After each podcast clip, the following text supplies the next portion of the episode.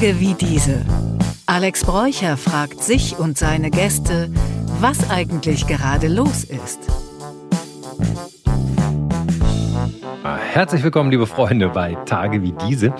Heute mit einem wunderbaren Gast und zwar ist heute bei mir Vince Ebert. Hi.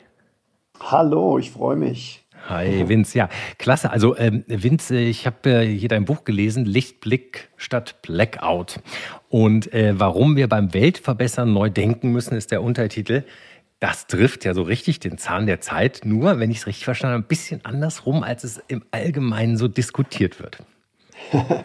ja, das Buch ist tatsächlich am, äh, ich glaube, am 20. September äh, letzten Jahres rausgekommen rechtzeitig mhm. zur Heizperiode. und da hat jeder über Blackout-Gefahr und mhm. hohe Energiepreise mhm. geredet.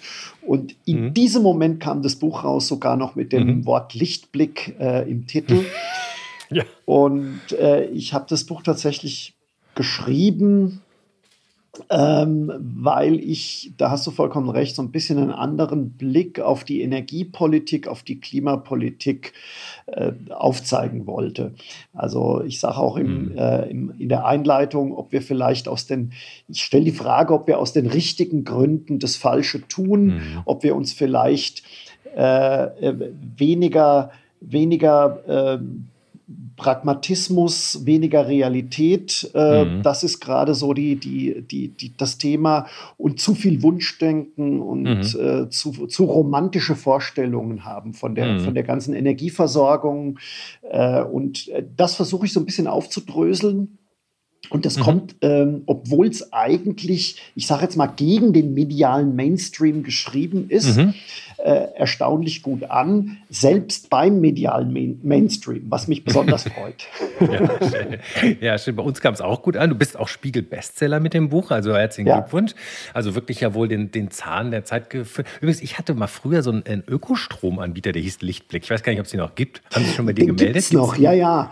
Den gibt es ja? noch. Äh, ich habe das auch äh, erst ja. gemerkt, als das Buch dann rauskam, dass ich ständig mhm. äh, von diesem Anbieter irgendwelche Werbung geschaltet bekommen habe. Und natürlich der, weil der Algorithmus gemerkt hat, hey, da gibt es vielleicht eine ja. Verbindung. Die gibt es ja. ja nicht. Ja, der, der, der, dachte, du hättest dauernd nach dem Wort gesucht. In Wahrheit hast du dich nur selber gegoogelt, wo du gerade stehst. Ja, auf welchem, welchem Platz zum Spiegel besser letzte gerade. Ja. Nee, wunderbar. Und Blackout, ja auch so ein geflügeltes Wort. Gab es übrigens auch eine tolle Serie mit Moritz Bleibtreu zu. Ähm, ja. Äh, Glaube ich ja, ne? Äh, auch ein Autor. Genau, ist ja auch äh, angelehnt an das, an das Buch von, äh, ach, ist ein Roman von einem österreichischen Autoren schon ein paar, äh, paar äh, genau. Jahre länger auf dem Markt. Genau. Oder es dann auch sehr, sehr äh, realistisch auch beschrieben wird, wie so ein Blackout tatsächlich, äh, was das für eine, für eine globale Katastrophe eigentlich wäre. Ja, ja, genau, das meine ich. Das war auch die Grundlage für, den, für, die, für die Serie. Mhm. Und insofern hast du da, also jetzt sagen wir mal, den Titel schon richtig und man sagt ja oft, der Titel ist die halbe Miete, aber hier hast du auch noch zusätzlich sehr viel Inhalt drin. Und ähm, du hast es eben schon äh, gesagt, äh, du willst ein bisschen aufräumen, so mit den, mit den, mit den Halbwahrheiten und äh, ähm, vielleicht gehen wir mal irgendwie so ein bisschen ran. Ne? Also so. Mhm Du schreibst es ja selber, äh, Klimaschutz ist der Megatrend, aber sagst ja, das ist ein Mythos. Wieso? Naja, also äh, äh, erstmal muss ich vielleicht vorausschicken, nicht, dass da jetzt irgendwelche Leute mhm. äh, das in falschen Hals bekommen. Natürlich als Physiker, und das steht auch im Buch mhm. drin, äh, leugne ich natürlich nicht den Klimawandel. Ich sage, dass das natürlich auch ein Thema ist, das uns in den nächsten Jahren, Jahrzehnten, dass die Welt bewegen wird und dass mhm. es da auch Regionen gibt, die, die da hart getroffen werden. Ähm, Worum es mir eigentlich geht, ist, dass die Art und Weise, wie wir in Deutschland oder in Westeuropa Klimapolitik betreiben, äh, dass die eventuell nicht besonders zielführend mhm. sind oder dass man da vielleicht mhm. auch ein paar Sachen besser machen könnte. Äh, das heißt mhm. also, ich sage im Buch auch, äh, Klimaforschung Klima, und Klimawissenschaft ist natürlich objektiv und, mhm. und es ist eine Wissenschaft. Mhm. Aber Klimapolitik, äh, das ist, äh, das ist total subjektiv und verhandelbar. Mhm. Und wir sehen total. das ja auch weltweit. Die Chinesen haben eine andere Strategie, Klimaschutz zu betreiben, als die mhm. Finnen. Und wir Deutschen haben eine andere Politik oder eine andere, äh, einen anderen Maßnahmenkatalog, als es die Amerikaner tun. Das heißt, also da mhm geht es natürlich auf Basis der Wissenschaft durchaus um um eine verhandelbare äh, Herangehensweise, was die Maßnahmen angeht. Mhm. Ja, das ist doch ein, ein, super Rampe. Dann lass uns auch gleich mal vielleicht da reingehen in nämlich äh, und in die Klimaschutzpolitik. Ähm, und da gab es ja jetzt also, sagen wir mal, in Deutschland hat äh, viel Aufregung ja auch, weil es hat sich hauptsächlich ja so am Heizungsgesetz entzündet. Äh, äh, hast du schon eine Wärmepumpe? ich wohne ja in Österreich. Ach so. Ach, herrlich. Du bist raus, ja. Aber ich wie bin raus aus dem Thema. Und ja. ganz kurzer, ganz kurzer Zaunblick, weil das macht man ja auch eigentlich viel zu selten. Ne? Also auch in, in den ja. Nachrichten gibt es ja immer nur das eigene Land, seltsamerweise. Also auch natürlich eine Außenpolitik. Wie ist es denn in Österreich, ähm, sagen wir mal, Klimaschutzpolitik? Also die politischen Rahmenbedingungen oder Vorgaben oder Vorschriften? Also im, im Wesentlichen sind es ja äh, ähnliche Diskussionen mhm. und ähnliche Dinge, die wir in Deutschland auch haben. Also mhm. auch in, in, der, in Österreich gibt es eine sehr, sehr äh, mächtige grüne Bewegung. Mhm. Äh, es gibt auch äh, äh, diese, diesen, diesen äh, Konsens, zumindest in, in großen Teilen der Bevölkerung, dass Österreich keine Kernenergie möchte. Es wurde sogar vor Jahren mhm. mal ein, ein, ein Kernkraftwerk gebaut, das aber vor der Einweihung dann sofort wieder geschlossen wurde, noch bevor das überhaupt äh, an, ans Netz ging. Und es ist Schön. heute irgendwie ein Museum oder so. Also sehr, sehr absurd. Absurd, ähm, ja. Genau. Ähm, also das heißt, die Diskussionen äh, mhm. und die Herangehensweisen sind ganz ähnlich. Äh, mhm. Äh, allerdings, und das schätze ich an Österreich sehr, werden die äh, die Themen eben dann doch nicht so radikal geführt. Also man, mhm. ich sage jetzt mal ganz böse, in Österreich setzt man sich dann mit einem Glas Wein zusammen und sagt sich, naja, irgendwie geht sich's aus und man, mhm. man, man versucht eher Kompromisse zu finden. Und mhm. äh, in Deutschland ist das schon ein bisschen ja, also wenn wir Deutschen irgendwie auf den Trichter gekommen sind, die Welt zu retten, dann ziehen wir das durch, egal was der Rest der Welt sagt. Und das ist so ein bisschen, das ist mir so ein bisschen zu verkrampft. Mhm, ja, genau. Es gibt ja auch dieses, diesen, diesen Spruch von, wie ist das, von Hölderlin oder so, am, am, deutschen Wesen soll die Welt genesen. Ist es, ist es Hölderlin? Ich weiß es gar nicht genau, aber das, äh, genau, es ist ja sehr, sehr weltverbessernd immer hier. Ja, ähm, genau. ja aber ähm, du hast ja hier auch einen anderen als Mythos bezeichnet, nämlich Energie lässt sich wenden. Da nimmst ja. du die, ach, die Energiewende aufs Korn. Willst du ein bisschen was dazu erzählen, was du, was ja. du, ja? Hm? Also grundsätzlich muss ich auch da wieder dazu sagen, äh, dass ich natürlich kein Feind der erneuerbaren Energien bin. Mhm. Also wenn jemand ein Einfamilienhaus hat äh, und da seine Solaranlage da drauf dübelt und seinen Strom selbst produziert und vielleicht noch ein, ein bisschen Überschüsse ins Netz einspeist, dann ist das natürlich eine feine Sache. Mhm. Äh, aber für eine Grundversorgung ist halt äh, eine, große Industrienation mit Wind und Sonne allein äh, eigentlich nicht konkurrenzfähig, mhm. Äh, weil halt Wind und Sonne den großen, großen Nachteil hat, äh, dass halt einfach Energie nur dann geliefert wird, wenn der Wind weht oder die Sonne scheint. ja, ähm, ja, genau. Und in Deutschland haben wir eben keine keine großen Energiespeicher. Also die Österreicher zum Beispiel haben Wasserkraft. Ja? Wasserkraft mhm. ist so, so bis zum heutigen Tag eigentlich der, der größte Energiespeicher, den wir, den wir technisch haben. Also du hast einen großen Stausee äh, mhm. äh, und wenn der voll ist, lässt du dann, wenn kein Wind weht, keine Sonne scheint, lässt du da das Wasser runterlaufen. D mhm. Dieses Wasser äh, ähm, treibt die Turbinen an und die erzeugen Strom. Mhm. Äh, Österreich hat ja sehr viel aufgrund der geografischen Lage. In Deutschland mhm. können wir nur für 40 Minuten Strom speichern mit Pumpspeicherkraftwerken. Das mhm. heißt also, hätten wir nur Sonne und Wind zur Verfügung äh, und die Pumpspeicher werden voll aufgefüllt, äh, könnten wir nur 40 Minuten Strom speichern und hätten nach 40 Minuten eine Dunkelflaute. So, das mhm. heißt also, wir brauchen eigentlich sogenannte grundlastfähige Energie. Kohlekraftwerk, Kernenergie, Gaskraftwerke. Äh, und mhm. solange wir dieses Energiespeicherproblem nicht gelöst haben, wo ja sehr viele Wissenschaftler dran forschen, äh, mhm. macht es halt einfach auch keinen Sinn, grundlastfähige Kraftwerke abzuschalten. Auf, mhm. Aus einer reinen, äh, äh, ganz einfachen physikalischen Überlegung heraus. Hm, ja, ich verstehe. Und da ist sozusagen, also sind eigentlich, kann man ja nur, wie du schon sagst, entweder man lässt Wasser ab oder man verbrennt irgendwas oder lässt halt Kernkraft laufen, nachts, ne? Genau. Also nachts ja, ja. und du redest von, genau. von dem. Ähm ja, und wir wollen halt eben alles gleichzeitig. Also, mhm. äh, ich meine, ich werde ja jetzt auch immer in den Foren als der Kernenergie-Fanboy genannt und mhm. als Atomlobbyist, was natürlich auch mhm. totaler Quatsch ist. Also ich also man muss dazu sagen, dass ich in diesem Buch versucht habe, da gibt es 143 Quellenangaben und ich berufe mich mhm. ja wirklich auf, auf super seriöse Quellen, also Weltklimarat, mhm. Weltgesundheitsorganisation, National Academy of Sciences und die sagen mhm. eben alle, äh, äh, ohne Kernenergie, die halt auf grundlastfähiger Art und Weise nahezu CO2-Strom produziert, äh, ist derzeit eine, eine, massive CO2-Reduktion in äh, mhm. großen Industrien eben nicht oder noch nicht möglich.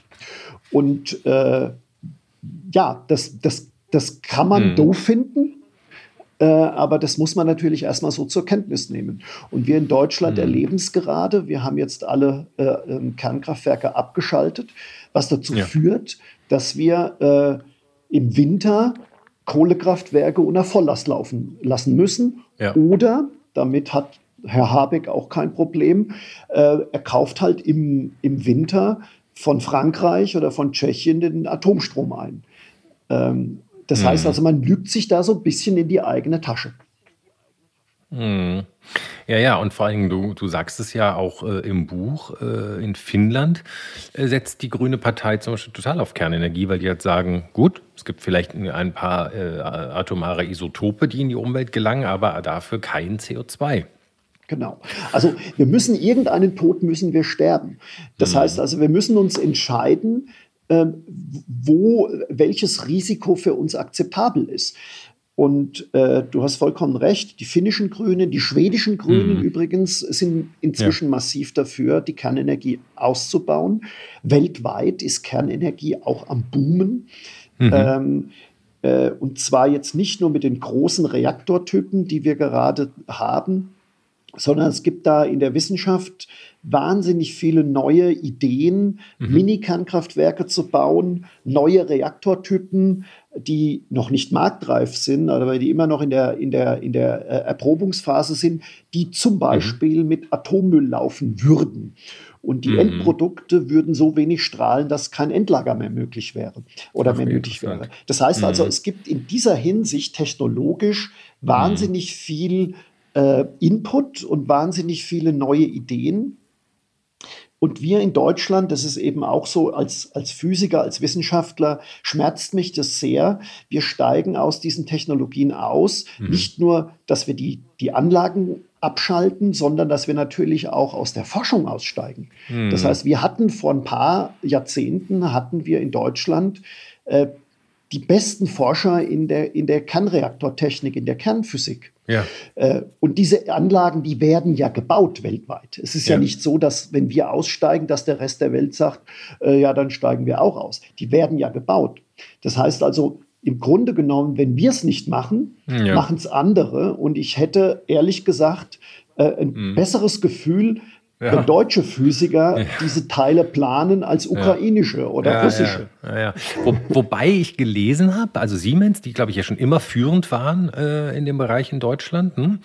ähm, die exportieren nach wie vor äh, ihre Technologie und bauen auch zum Beispiel bei chinesischen Kraftwerken mit. Also das, das ist, glaube ich. Mh. Das stimmt. Äh, ist auch ein Thema im Buch. Gleichzeitig werden die großen internationalen Konzerne, die eben in diesen unbeliebten Bereichen produzieren oder forschen, ja. die lagern natürlich ihre Produktionen massiv aus. Weil es natürlich in Deutschland immer weniger Fachleute gibt, die sowas können. Dann mhm. baut halt Siemens oder BASF jetzt in der mhm. chemischen Industrie, die bauen mhm. halt dann ein Werk in China oder in Indien. Und weil es da eben Impulse gibt ähm, äh, und weil da eben noch die, äh, die, die, Gesellschaft und die Industrie und die Wissenschaft wesentlich technologieoffener dazu, da, mm. da, da, dazu sind. Ja, ja, das ist ja auch so ein Punkt, der viel äh, bemängelt wird in Deutschland, nämlich Überregulierung. Also äh, nicht mhm. nur im Sinne von Bürokratie, sondern auch äh, Verfahren sind kompliziert geworden, Zulassungen sind schwierig geworden. Also ähm, meinst du, das ist ein speziell deutsches Problem oder ist das eher etwas, was alle entwickelten Industrienationen irgendwann heimsucht? Oder? Also es ist ein deutsches Problem, es ist auch ein europäisches hm. Problem. Äh, ja. Wir sind einfach extrem überbürokratisiert ja. und wir sind extrem technologiescheu. Mhm. Also ich habe ein Jahr in den USA gelebt. Mhm. Ähm, wenn du da irgendwie an die Universitäten gehst, da wollen die Leute in allen Bereichen forschen. Äh, da gibt es mhm. auch einen wesentlich größeren Impuls von Studenten, ein Unternehmen zu gründen. Ja. Äh, das heißt also, diese, dieses, diese Bereitschaft, ein Risiko einzugehen, ein Wagnis auf sich zu nehmen, nicht nur mhm. technologisch, als mhm. auch, auch unternehmerisch, ist in anderen Regionen, in den USA sowieso, aber eben auch mhm. mittlerweile in Südostasien wesentlich stärker ausgeprägt. Und die bürokratischen Hürden sind wesentlich geringer. Das heißt, ja. äh, äh, es, es äh, ist gerade, wenn du ein junger Mensch bist, der wirklich Ambitionen hat, irgendwas mhm. in der Technologie, in der Wissenschaft zu machen, mhm. dann ist Deutschland und Europa äh, nicht deine Top-Priorität. Und das ist eben auch ein großes Problem. Wir haben in mhm. Deutschland ich, einen riesen Brain Drain. Also es gibt, wir haben mit die mhm. höchsten Abwanderungsraten von hochqualifizierten Leuten in eben andere mhm. Regionen. Und das blutet natürlich mhm. dieses Land Stück für Stück auch ein bisschen aus. Du, du hast, glaube ich, wenn ich es richtig gelesen habe, in New York gelebt, ne, das Jahr, oder? Mhm. Oder beziehungsweise hast genau. auch über New York geschrieben. Ne? Ja, ich habe nämlich auch ein paar Jahre in New York gelebt und das ist, da möchte ich eine lustige Anekdote beistellen zum Thema Energie. Äh, das war so ein Altbau, so, so ein Brownstown-Haus im West Village und äh, wo habe ich so ein kleines Apartment gehabt und ähm, da ging die Heizung, da konnte man die Heizung nicht regulieren. Ne? Ja. Und Heizung war aber, war aber flat, also war in der Miete mit drin. Es wurde nicht nach Verbrauch abgerechnet wie bei uns. Und dann sagte ich irgendwann, äh, kann das Thermostat nicht bewegen bewegen, beziehungsweise dann meinten die so, ja, ja, das haben wir blockiert, das Thermos, das geht nicht, also das, das sozusagen zu, zu Ablauf von heißem Wasser, einfach volles Rohr auflassen, sonst gibt es Probleme mit der Umweltpumpe und sagst ja. aber zu heiß, einfach Fenster aufmachen. Ja, genau. Ich hab, Führte ich dazu, dass man im Winter im die Heizung immer voll, volle Bulle lief und einfach Fenster auf war.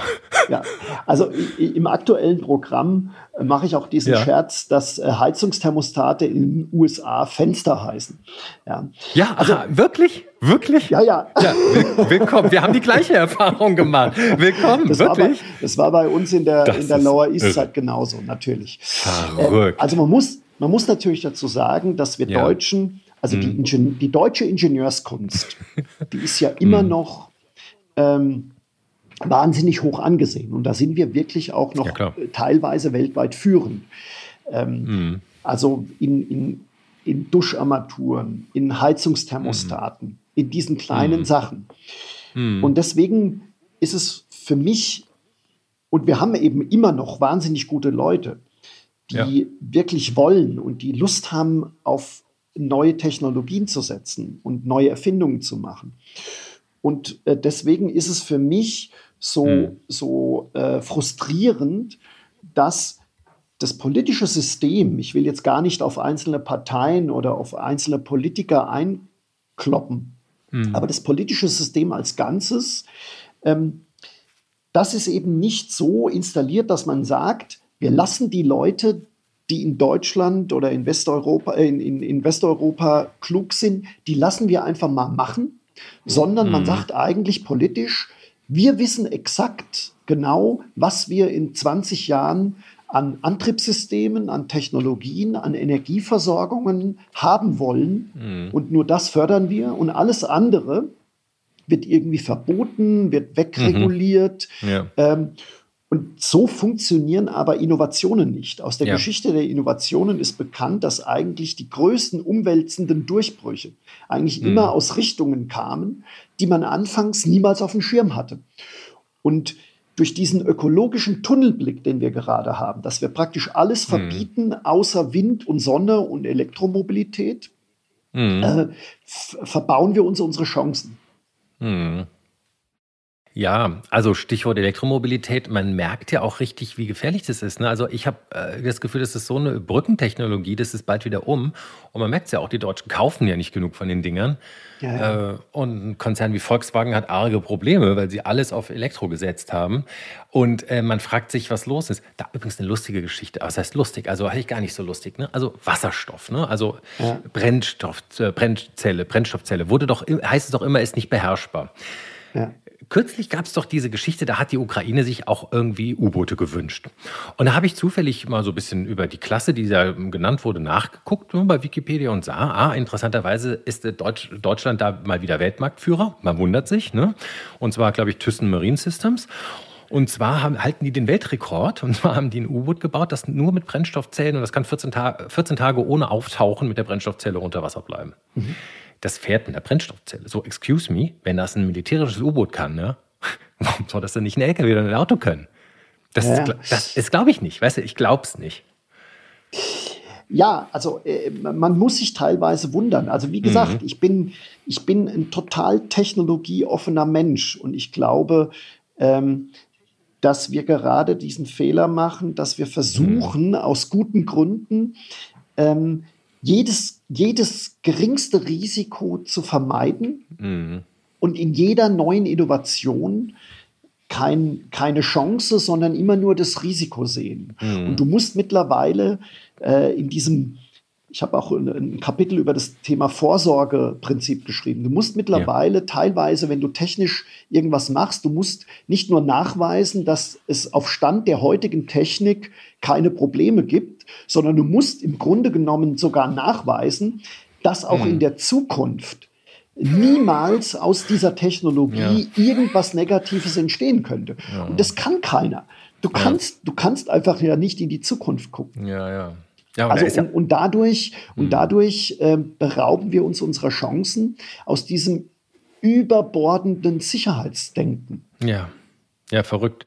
Und dabei sieht man ja, dass man äh, gewisse Gefahren gar nicht abschätzen kann. Ne? Wenn man sich anschaut, die, du hast diesen brennenden Tanker gesehen vor der niederländischen Küste, ne? Ja, ja, genau. Und was da, ja. was da brennt, sind Elektroautos. Ja? Richtig. Genau. Hat noch gar keiner dran gedacht, dass so ein Elektroauto wahnsinnig ja. leicht brennt. Und vor allen Dingen, wenn es da mit Wasser und Kurzschluss auf See äh, äh, vielleicht auch eine Gefahr ist, die man gar nicht beachtet hat. Ne?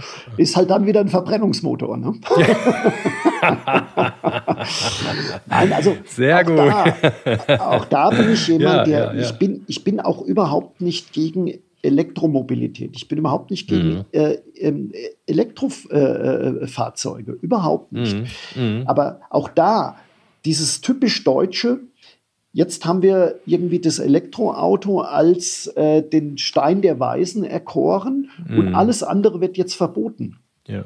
Also auch da fehlt mir die, total die Verhältnismäßigkeit, weil ich habe es auch mal durchgerechnet, wenn, wenn, wir, wenn wir jetzt alle Verbrenner verschrotten würden und wir mhm. würden in Deutschland mit, ich glaube, 40 Millionen Elektroautos rumfahren, ja. äh, dann würdest du einfach äh, den Ressourcenbedarf an zum Beispiel an seltenen Erden, an, an vielen mhm. anderen Rohstoffen von der, von der fossilen Bereich nur in andere Bereiche äh, umbauen. Das heißt also, du, du, löst vielleicht das, das, das ja. fossile Problem, aber du erzeugst ja. ein anderes Rohstoffproblem. Ja, verstanden. Interessanter das heißt Gedanke. Also, auch, auch, auch da müssen wir irgendwie abwägen und müssen, äh, und müssen überlegen, dass eine, eine kluge Zukunftsgestaltung vielleicht in einem gesunden Mix äh, äh, basiert und nicht in einem Entweder-Oder, sondern in einem Sowohl als auch. Mhm. Ja, gefällt mir gut, dein Gedanke.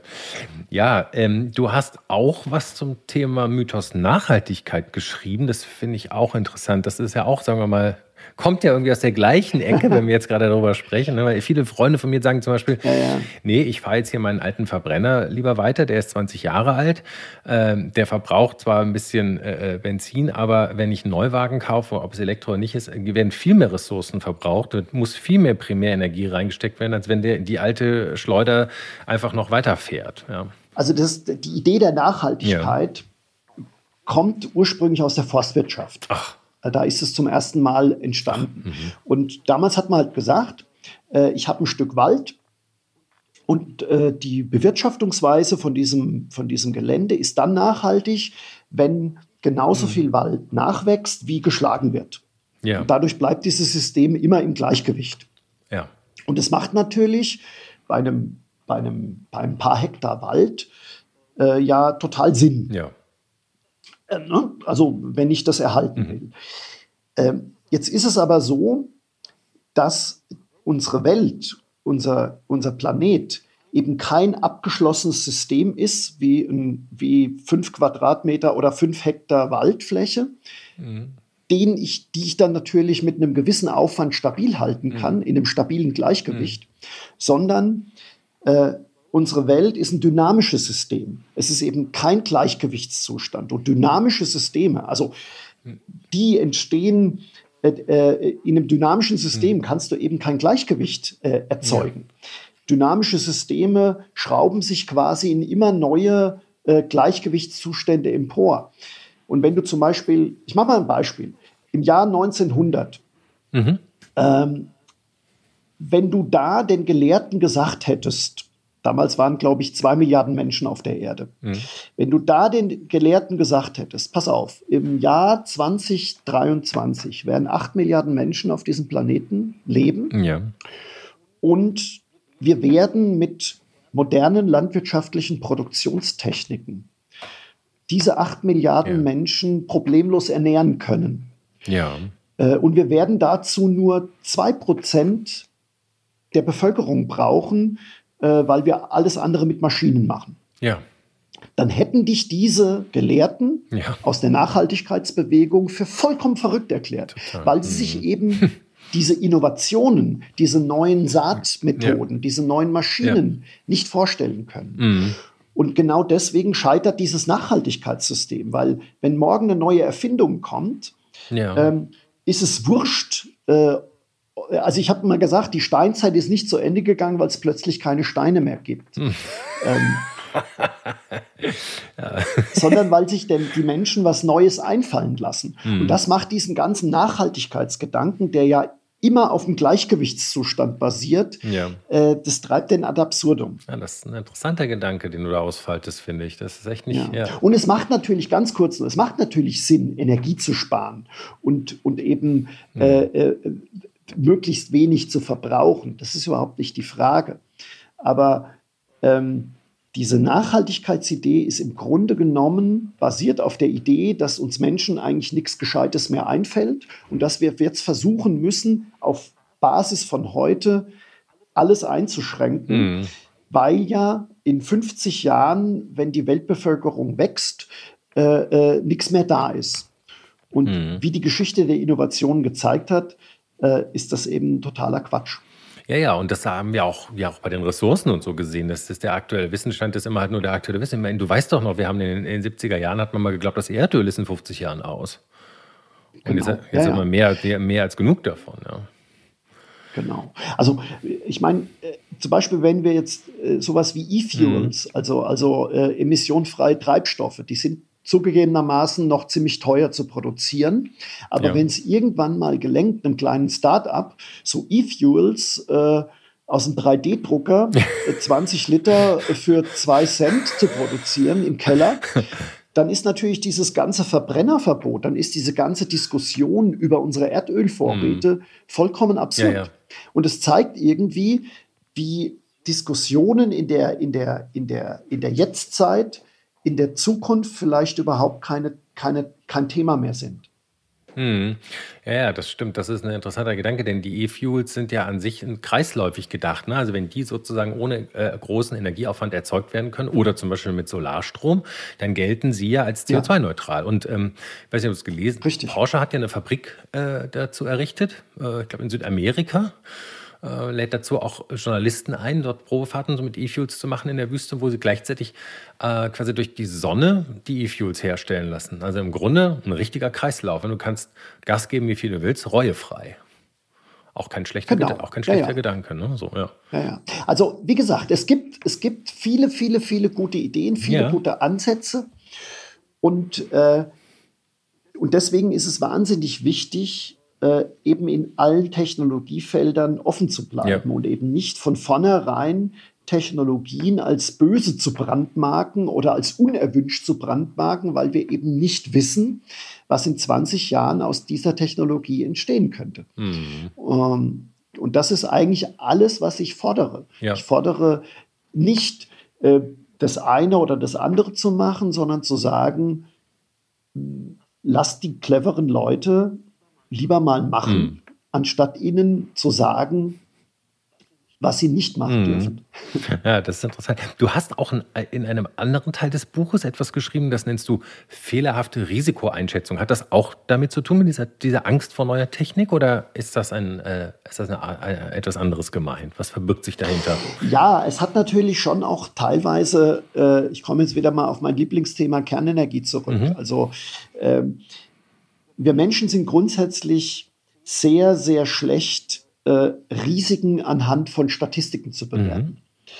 Also wir sind sehr gut darin, weil wir evolutionär aus, dem, aus der Steinzeit geprägt sind, ein Risiko gut zu erkennen, wenn zum Beispiel eine Gruppe von Menschen in der dunklen Straßenecke auf uns mhm. zukommt, mhm. dann haben wir ein relativ gutes Gespür, ist es eine gefährliche Situation oder ist es, ist es ungefährlich? Ja.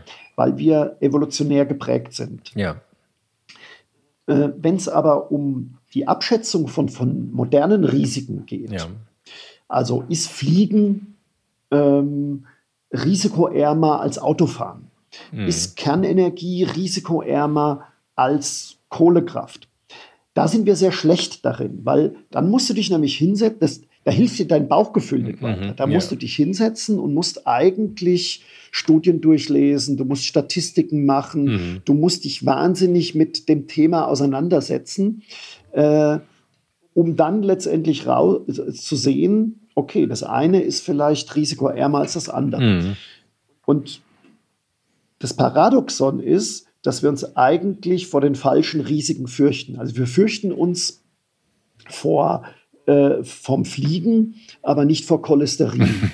ja, ja? Ähm, stimmt. Und bei der Kernenergie zum Beispiel ist es so, das sage ich auch manchmal in den Vorträgen, ähm, es gibt zig, zig Studien von, von renommiertesten Wissenschaftsbereichen, äh, von, von Nature, von Science, von der Weltgesundheitsorganisation und die haben sich hingesetzt und haben geguckt, wie viel äh, Opfer und, und ökologische Schäden verursacht jeder Energieträger pro erzeugte Energiemenge. Ah ja, interessant. Mhm. Und da kommt heraus, über die letzten 70 Jahre, ja. und da kommt lustigerweise heraus, dass entgegen unserer, unserer Auffassung die Kernenergie am besten aussteigt. Mhm. Und es ist natürlich total kontraintuitiv, weil wir natürlich alle diese Bilder von Tschernobyl und von Fukushima im Kopf haben. Mhm. Und weil natürlich, wenn Leute, die äh, in Kohlekraftwerken oder bei dem Kohleabbau arbeiten, an Staublungen sterben, das ist natürlich irgendwie nicht so in der, in der, in der, äh, in den Schlagzeilen. Ja, ja, oder weil es einen selber nicht betrifft. Aber wenn du ne? das, genau, weil es, ja, und weil es einfach irgendwie als normal angesehen mhm. wird. Ähm, und äh, das ist natürlich auch ein großes Thema, dass wir, dass wir ähm, ich sage eben auch in, im Buch und in, in den Programmen auch immer wieder, also eine moderne, aufgeklärte Gesellschaft kann sich es eigentlich nicht leisten, Risiken anhand von Bauchgefühl mhm. und nicht anhand von Statistiken zu bewerten. Mhm. Weil dadurch ähm, konzentriere ich mich vielleicht auf die falschen Risiken ähm, und verliere die richtigen Risiken aus dem, aus dem äh, Fokus. Mm, mm. Ja, äh, du äh, hast ja auch in einem anderen Kapitel, äh, sprichst du ja von Überforderung durch Komplexität. Ne? Das würde das ja auch wahrscheinlich treffen. Ja. Man kann einfach in so einer vielgestaltigen Welt ähm, äh, auch wahrscheinlich gar nicht mehr über alles Bescheid wissen und auch nicht alles überblicken. Und trifft deswegen vielleicht auch genau. falsche Entscheidungen? Oder, oder? Auf jeden Fall. Mhm das menschliche Gehirn ist jetzt erstmal, wir sind natürlich, ist, das menschliche Gehirn ist ein wahres Wunderwerk, aber es tut sich wahnsinnig schwer mit Komplexität. Mhm. Also es ist eigentlich ein, ein, ein lineares System. Ja. Wir essen eine, eine, eine, Frucht, daraufhin wird uns schlecht, also sagen wir, die Frucht ist giftig. Ja. Das ist ein ganz einfacher Reizreaktionsmechanismus. Mhm. Da sind wir sehr gut mhm. drin. Komplexe Probleme zeichnet sich dadurch aus, dass du eine Vielzahl von Faktor, von Einflussfaktoren mhm. hast. Und wenn du vielleicht einen Faktor äh, äh, vermeidest, dann führt es eventuell dazu, dass ein anderes Risiko oder ein anderer Faktor so stark wird, den du gar nicht im Kopf hast. Ja. Mhm. Ähm, und deswegen ähm, tun wir uns so wahnsinnig schwer, äh, in komplexen Systemen kluge Entscheidungen zu treffen. Mhm. Und deswegen simplifizieren wir. Wir versuchen, ein Problem, das wir erkannt haben in einem komplexen Problem, äh, auf Null zu prügeln. Mhm. Wir haben das bei Corona gesehen. Bei, bei mhm. Corona äh, hieß es, ähm, wir müssen die Inzidenzen auf jeden Fall unter irgendeinen Wert bringen. So, das war wahrscheinlich am Anfang auch total sinnvoll. Ich will das jetzt überhaupt nicht kritisieren. Und dann haben, haben wir irgendwie nach einem Jahr auf einmal gemerkt, na ja, also wenn wir so viele Lockdowns machen, wenn wir mhm. alles daran setzen, die Inzidenzen runterzufahren, mhm. dann fahren wir auf einmal die Wirtschaft gegen die Wand. Ja. Dann kommen die Psychologen und sagen, unsere Kinder drehen uns durch. Das heißt also, ja. Äh, dadurch entsteht eine Vielzahl von anderen Problemen, die wir am Anfang überhaupt nicht auf dem Schirm hatten. Mhm. Ähm, und das ist ein großes Problem bei komplexen Systemen äh, wo ich, wo, es eben auch, und das ist das Unbefriedigende, wo mhm. es eben auch keine perfekte Lösung gibt. Ja. Wir müssen im Grunde genommen mit einem System von, von 10, 12 unterschiedlichen Einflussfaktoren irgendwie jonglieren. Und das mögen wir nicht, weil wir, wir Menschen streben nach Sicherheit. Ja. Wir setzen uns hin, gucken eine Talkshow und wenn dann einer, ein Politiker sagt, wenn Sie mich wählen, dann äh, löse ich dieses Problem. Ja. Das kann totaler Schwachsinn sein, mhm. aber sowas gibt uns Sicherheit. Ja. Und nebendran sitzt ein Wissenschaftler, der vielleicht sagt, na ja, aber das ist so einfach nicht. Da gibt es noch das und das und das und das und das und da schalten wir schon ab. das mögen wir nicht. Unser Gehirn ja. hasst Ambivalenz und Widersprüchlichkeit. Ja, verstehe. ja, äh, das ist, ähm, das war wirklich eine, eine schöne, eine schöne, sagen wir mal, auf, auf breiter Ebene ein schöner anderes deines Wissens, das natürlich viel größer ist. Wir haben auch das Glück, dass wir das Buch, über das wir sprachen, ich glaube, es, du hast ja schon etliche Bücher geschrieben, aber das aktuelle Lichtblick statt Blackout dürfen wir nämlich hier jetzt auch verlosen. Ähm, hast du hast du eine Idee, ähm, was, was die äh, Hörerinnen und Hörer machen sollen? Kopfstand, Videos einsenden. Was wäre denn, was denn die Aufgabe, die Kann, wir stellen zur Verlosung deiner Bücher? Oh ja. ja. Oh ja, ich habe eine schöne Aufgabe. Wunderbar. Und die äh, wird auch im Buch beantwortet, aber die ah. Leute, also, genau, was zum, zum Thema, wie, wie schwer wir uns tun, mit Zahlen umzugehen. Mhm. Also, ich stelle dir folgende Aufgabe. Ja. Stell dir einen Würfel vor, äh, der eine Kantenlänge von 1000 Metern hat. Also ein Kilometer auf einen Kilometer auf einen Kilometer. Mhm. Riesiger Würfel. Ja. Dieser Würfel ist randvoll mit Wasser gefüllt. Äh, unten ist ein Loch. Aus diesem Loch fließt pro Sekunde 100 Liter mhm. raus. Wie lange dauert es, bis der Würfel leer ist? Tja, Freunde. Tja, da hoffen wir mal, dass wir nicht auf den Büchern sitzen bleiben. Nein. Nein. Also man kann ich glaube, man kann es sogar googeln, äh, ja, ja, weil ich das schon mal, auch mal in einem, in einem Text geschrieben habe. Aber okay. das Ergebnis ist mhm. wahnsinnig überraschend. Okay. Ich, ich stelle diese Frage oft in meinen Bo Vorträgen mhm. und frage dann die Leute, was sie glauben. Also wer glaubt ein paar Minuten, mhm. ein paar Tage, ein paar Wochen mhm. und so weiter und so mhm. weiter. Und die Leute sind immer vollkommen verblüfft, ähm, was die richtige Antwort ist. Weil mhm. die Antwort ist, ist so absurd und so überraschend, ja, also, dass es die mhm. Leute kaum glauben können. Und äh, insofern ist es, glaube ich, eine schöne Frage für das Buch. Mhm. Ähm, und es ist auch eine schöne Verdeutlichung, wie sehr wir uns, wie sehr sich Bauchgefühl und und Zahlen, wie sehr sich das voneinander unterscheiden kann. Ja, Sie seht ja mal, da haben wir eine edukative Aufgabe und äh, Vince macht es genau richtig. Er belohnt die Schlauen oder die Leute, die googeln können. also die Technologie offen sind. also Total. damit wird das alles zu einer runden Geschichte. Ja, und äh, ich danke dir ganz herzlich für deinen Besuch. Wir könnten eigentlich noch Stunden weiter plaudern, aber du hast, äh, du musst, du musst äh, leider los an den See, ja. Vergnüg dich ruhig, ja, genau. während wir hier arbeiten müssen. Nein. Also vielen Dank für deinen kurzweiligen schönen äh, Besuch mit sehr viel Informationen. Und ähm, ja, ich äh, danke für, für, die, für das äh, informative Gespräch und wünsche noch einen wunderbaren Tag und hoffentlich danke, bald. Danke, dir auch. Ciao. Tage wie diese. Alex Bräucher fragt sich und seine Gäste, was eigentlich gerade los ist. Eine Produktion von M hoch 2.